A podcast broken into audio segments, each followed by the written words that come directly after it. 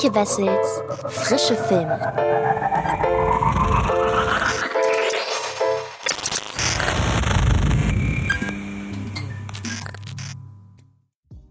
Hallo liebe Freds und herzlich willkommen zu einer neuen Folge des Frische Filme Podcasts. Und es geht heute mal wieder endlich ausschließlich um zwei neue Kinostarts, die diesen Donnerstag anlaufen. Der eine Film ist bereits relativ präsent im Fred Carpet Kosmos, denn es gibt auf dem Fred Carpet YouTube-Kanal bereits eine ausführliche Review von Tino und Schröck zu Halloween Kills. Außerdem wird es ja in Was mit Film sehr viel um diesen Film gehen. Ich habe da übrigens noch mit Mirko über Venom 2 gesprochen. Also wer da noch etwas zu dem dritten Kinostart dieser Woche wissen will, der schaut einfach bei Was mit Film vorbei. Und ansonsten geht es hier eben um Halloween Kills im zweiten Teil und und ich möchte aber beginnen mit einem neuen Wes Anderson-Film, denn The French Dispatch ist ebenfalls ab dieser Woche in den deutschen Kinos zu sehen. Und ich mag einfach diese Bandbreite dieser Ausgabe sehr, dass wir mit The French Dispatch anfangen und mit Halloween Kills enden. Und ich wünsche euch bei beiden sehr viel Spaß. Ähm, damit ihr wisst, was euch denn inhaltlich mit The French Dispatch erwartet,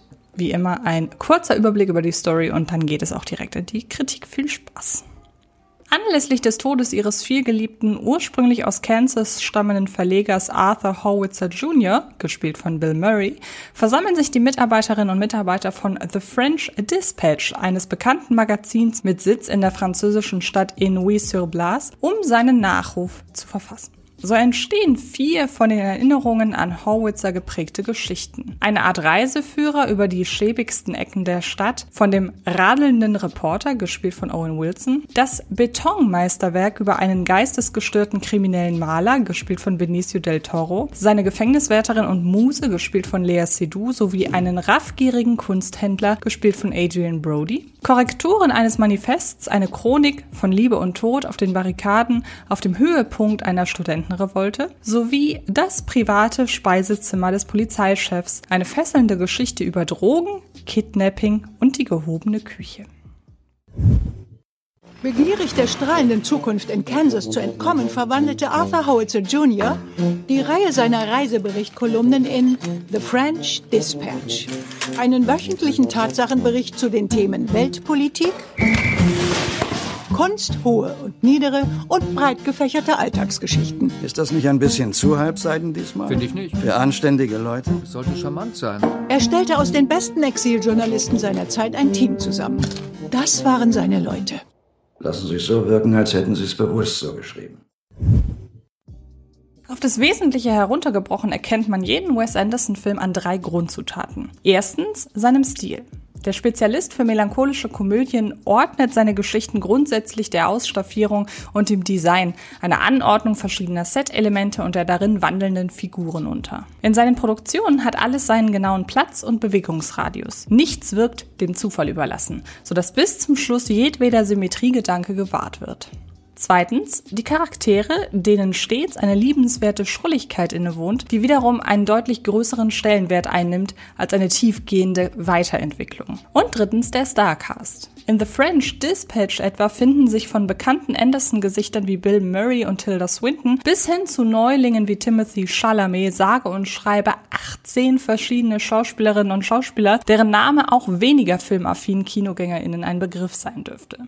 Das ist selbst für Wes Anderson ein Rekord. Dass er bei der Besetzung vor allem auf liebgewonnene Freundinnen und Kolleginnen zurückgreift, spricht ihn ein wenig von dem Vorwurf des Name-Droppings los. Gleichwohl sind hier einige sehr bekannte Gesichter in derart winzigen Rollen zu sehen, dass auch ein Statist oder eine Statistin sie hätte ausfüllen können. Und das läutet gleichermaßen die Probleme des Films, aber auch die Erklärung für die mit Wes Anderson Werken seit jeher einhergehende Faszination für sie an.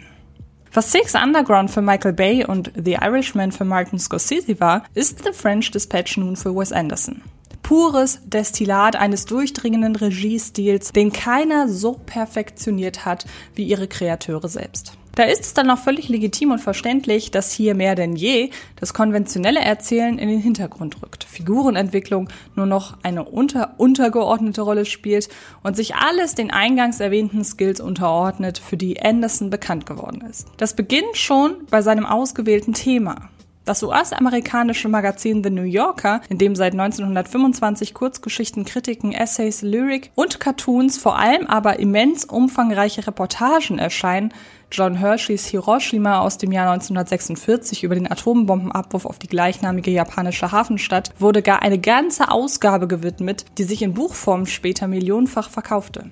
Eine deutsche Ausgabe des Magazins gibt es bis heute nicht. Ein Abonnement der Originalfassung ist derweil auch hierzulande über das Internet zu beziehen. Insbesondere im schnelllebigen, online dominierten Journalismus stellt The New Yorker eine äußerst langlebige Randerscheinung dar. Diese Langlebigkeit überrascht vor allem deshalb, weil es den Macherinnen und Machern eben nicht darum geht, eine möglichst breite Leserinnenschaft abzuholen und trotzdem hält sich die Marke bereits so viele Jahrzehnte. Das Image des New Yorker passt perfekt zur Ausrichtung von The French Dispatch, denn auch Wes Anderson interessiert es hier nicht, ob möglicherweise irgendjemand da draußen den Kosmos seiner vier Geschichten nicht greifen kann. Aber vermutlich verirrt sich von diesen Leuten ohnehin keiner in eine The French Dispatch Vorstellung. Wer dies hingegen tut, der wird mit einer Art Best-of von all dem belohnt, womit Wes Anderson in den vergangenen Jahren sein Publikum begeistert hat. Um eben das möglichst vielfältig zu gestalten, greift er erzählerisch, auch das Skript stand von ihm, eine Kurzfilmstruktur auf, die es ihm ermöglicht, möglichst viel und noch dazu variantenreichen Stoff in The French Dispatch unterzubringen. Nachdem Owen Wilson als der radelnde Straßenreporter Herb St. Sazerac einen gewitzten und auch geografischen Einblick in die Welt gegeben hat, aus der Wes Anderson in den kommenden ein Dreiviertelstunden erzählt, folgen drei Kurzgeschichten basierend auf bekannten Geschichten des New Yorker, beziehungsweise hier eben des French Dispatch. In The Concrete Masterpiece geht es um einen verurteilten Mörder, der hinter Gittern eine Gefängniswärterin zu seiner Muse erklärt, während sich unterdessen ein raffgieriger Kunstliebhaber darauf vorbereitet, die Kunst des Killers sein eigen zu nennen. Umrahmt wird diese Geschichte von den Erzählungen der Kunstkritikerin J.K. L. Berenson, gespielt von Tilda Swinton, die die Geschichte während eines Bühnenvortrags ihrem Publikum näher bringt. Inhaltlich bräuchte es diesen Subplot nicht, aber er bietet Anderson natürlich die Möglichkeit, einmal mehr seine Tilda Swinton zu besetzen, auch wenn diese selbst bei ihm schon in deutlich exzentrischeren Rollen zu sehen war. Zu denen hebt es die zunehmend verschachtelte Erzähl- und Inszenierungsstruktur von The French Dispatch früh hervor. Schließlich sollen so viele kreative Einfälle wie möglich im Film untergebracht werden. The Concrete Masterpiece beginnt mit einer auf den Punkt platzierten Pointe, wenn Wes Anderson früh mit den vermeintlich vorgegebenen Rollen in einem Gefängnis spielt, ehe er aufzeigt, dass es hier, wie im gesamten Werk, weitaus weniger um die Figuren und den Aspekt der Geschichte geht. Stattdessen stehen Kunst, hier die Malerei, und Kultur im Fokus. In der zweiten Episode Revisions to a Manifesto sieht es genauso aus. Da ist es nicht die Malerei, sondern der Journalismus als solches, der in bester Anderson-Manier auf sein Dasein abgeklopft wird. Geht es hier doch um die Integrität der Reporterin Lucinda Cremens, gespielt von Frances McDormand, die infolge einer Liaison mit dem wesentlich jüngeren Studentengruppenanführer Cifarelli, gespielt von Timothy Chalamet, der eine Studentenrevolte anzettelt, über die Cremens eigentlich mit emotionalem Abstand nüchtern schreiben soll. The French Dispatch ist kein Film mit allzu erzählerischer Tiefe. Gleichwohl kristallisieren sich aus allen drei Episoden das wiederkehrende Element der moralischen Grenzgänge heraus, die Anderson stets mit einem mal größeren, mal kleineren Knall auflöst. So auch aus der finalen Geschichte The Private Dining Room of the Police Commissioner über den weltberühmten Koch Nescaffier, gespielt von Steve Park, der von einem schier unglaublichen und unglaublich aus dem Ruder laufenden Entführungsfall aus seiner Vergangenheit berichtet. Schon allein an den exaltierten Performances sämtlicher Schauspielerinnen und Schauspieler, Wes Anderson war noch nie einer, der seinem Cast allzu subtile Darstellungen abverlangt hat, kann man sich an The French Dispatch nicht satt sehen. Sie helfen an vielen Stellen über die inhaltliche Lehre abseits einiger verdammt gut platzierter Gags, insbesondere visueller Natur, hinweg. Anderson zelebriert Verspieltheit und Kurzweil, wobei er das Erzählte grundsätzlich hinten anstellt. Betrachtet man den Film indes nicht als klassischen Erzählfilm, sondern als Flickenteppich des Kreativen, funktioniert er richtig gut.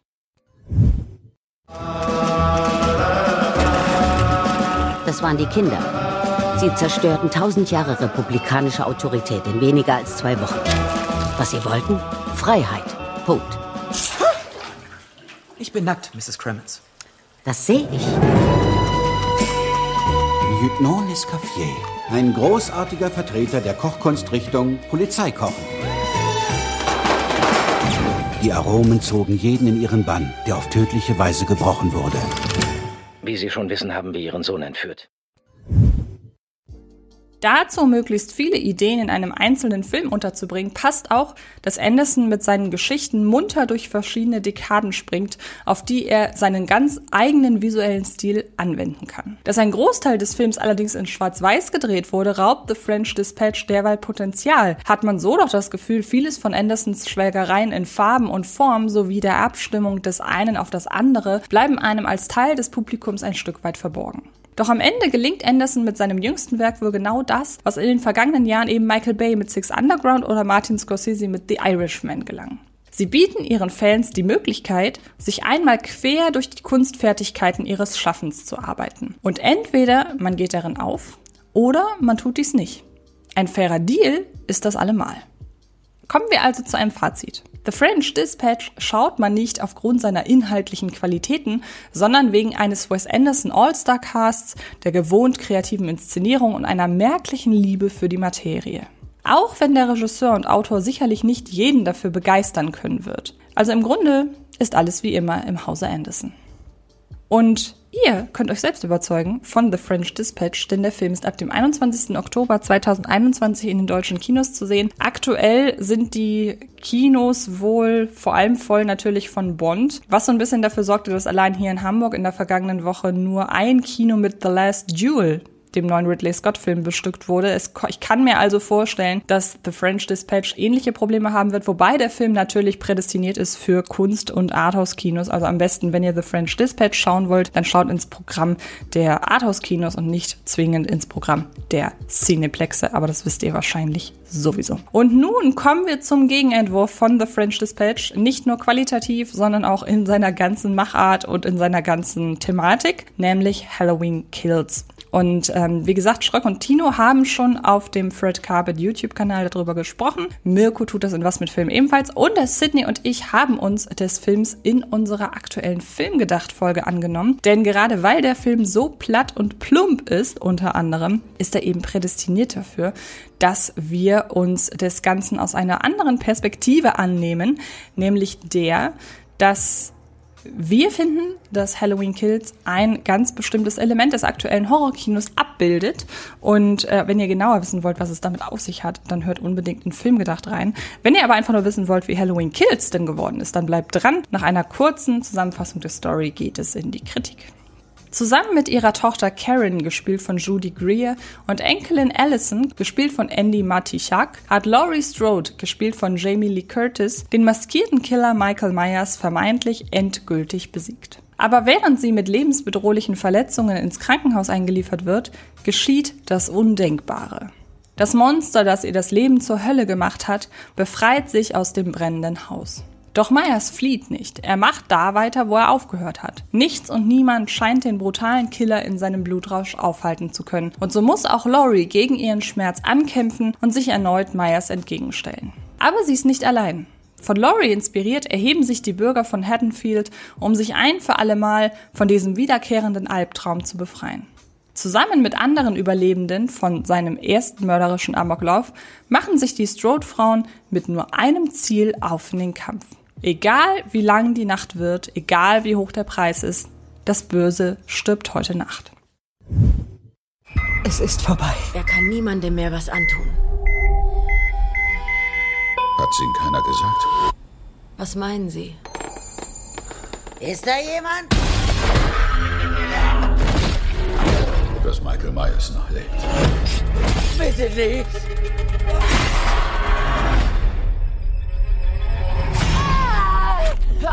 Dir ein Messer in den Bauch gerammt. Du und Allison, ihr sollt nicht ewig auf der Flucht sein. Das Böse stirbt heute. Im Jahr 2018 hatte Regisseur und Drehbuchautor David Gordon Green mächtig Dusel. Sein rebootendes Sequel Halloween, das außer das Original von John Carpenter aus dem Jahr 1978 sämtliche Fortsetzungen ignorierte, wurde zu einem solchen Erfolg, dass Blumhouse Productions und Universal überhaupt nicht überlegen mussten, ob sie für die bereits vor Veröffentlichung des ersten Teils selbstbewusst angekündigten Fortführungen Halloween Kills und Halloween Ends, beide in einem Rutsch gedreht, grünes Licht geben sollten. Bei Herstellungskosten von gerade einmal 10 bis 15 Millionen US-Dollar spielte Greens Neuinterpretation sage und schreibe 256 Millionen wieder ein. Da legten die Produktionsstudios direkt nochmal 5 Millionen für die Inszenierung von Halloween Kills obendrauf. Ob sich das rentiert, steht noch in Frage. Denn in den USA wird der Film parallel zu seinem Kinorelease direkt als Premium-Titel für 60 Tage auf dem Streamingdienst Peacock veröffentlicht, um die Plattform direkt mit einem Knaller seinem potenziellen Publikum schmackhaft zu machen. Fakt ist aber, dass der maskierte Killer Michael Myers seine Faszination auch noch 40 Jahre nach seinem ersten Leinwandauftritt verströmt hat, sodass passend zum Halloween-Fest kaum ein Zweifel bestehen dürfte, dass hier ein neuer Kassenschlager in den Startlöchern steht. Und das hat sich mittlerweile auch zum Teil bereits bestätigt. Der Film ist insgesamt unter den Produktionsbedingungen gesehen, anlässlich seines Budgets und so weiter, stärker gestartet, beziehungsweise erfolgreicher gestartet in den USA als James Bond. Allerdings steht nach dem Film zu befürchten, dass die Lust am dritten Teil wiederum massiv in den Keller sinkt, denn Halloween Kills macht alles andere als Bock auf noch einen Film. Schon mit Halloween ging David Gordon Green bemerkenswert ambitioniert vor.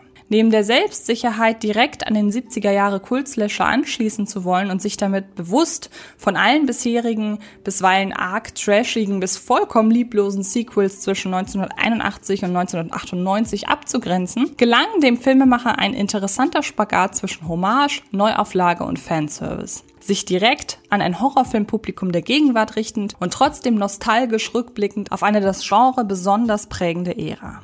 Den Zeitgeist trafen Green sowie seine Co-Autoren Danny McBride und Jeff Fredley vor allem mit ihrer Hochglanzstilistik, mit ihrem im Vergleich zum Original massiv hochgeschraubten Bodycount sowie einigen erzählerischen Details. Zum Beispiel, dass die ersten Meyers Opfer im Film ausgerechnet ein True Crime Podcast produzierendes Pärchen war.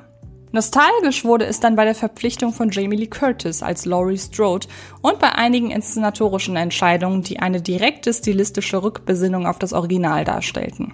Den unverwechselbaren Sound des Original Halloween-Motivs übrigens mit einbezogen.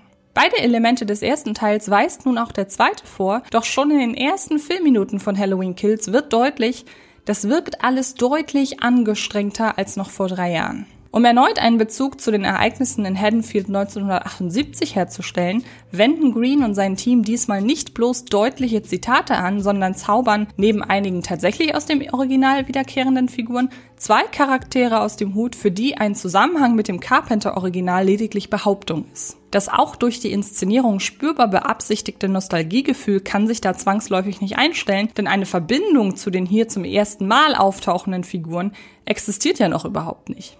So reihen sich in den zugegebenermaßen sehr ästhetisch den Stil des Originals reproduzierenden Rückblenden der von Thomas Mann verkörperte Detective Hawkins sowie der einst nur knapp aus den Fängen Meyers entflohene Leigh Brackett in eine Reihe von Kanonenfutterfiguren ein, die vor allem dadurch auffallen, dass sie ätzend sind passte es in den Teenie-Slashern der 90er Jahre noch zum wesentlich weniger rauhruppigen Grundton, dass man es dem ein oder anderen nervigen Heranwachsenden auch ein Stück weit gönnte, endlich von einem maskierten Killer abgemurkst zu werden, ist Halloween Kills ein derart düster nihilistisches Unterfangen, dass ein, auch wenn nur oberflächliches Sympathisieren mit dem Killer, wie einst etwa bei Scream oder Ich weiß, was du letzten Sommer getan hast, hier ebenso wenig stattfinden kann wie ein Mitfiebern, geschweige denn Fühlen mit den Gejagten in Halloween Kills. Das hat gewiss auch Methode, denn das Drehbuch zielt im Laufe der 106 Filmminuten unter anderem darauf ab, die von Angst durchtränkte Atmosphäre aufzubrechen und auf sehr plumpe Weise in eine Stimmung der Rache umschlagen zu lassen. Die bisweilen hanebüchen platten Dialoge, die einem den Subtext des Films permanent ins Gesicht planen, wie zum Beispiel jetzt hat er uns zu Monstern gemacht, lassen gegen Halloween Kills selbst die The Purge-Reihe in ihrer Gesellschaftskritik subtil aussehen. Und durch die fehlende Initialzündung für einen derartigen Stimmungswechsel in der Haddonfield-Gemeinschaft wirkt diese Entwicklung zudem komplett aus der Luft gegriffen. Je mehr er tötet, desto mehr verwandelt er sich. Lauft! Los, lauft! Er ist die Essenz des Bösen.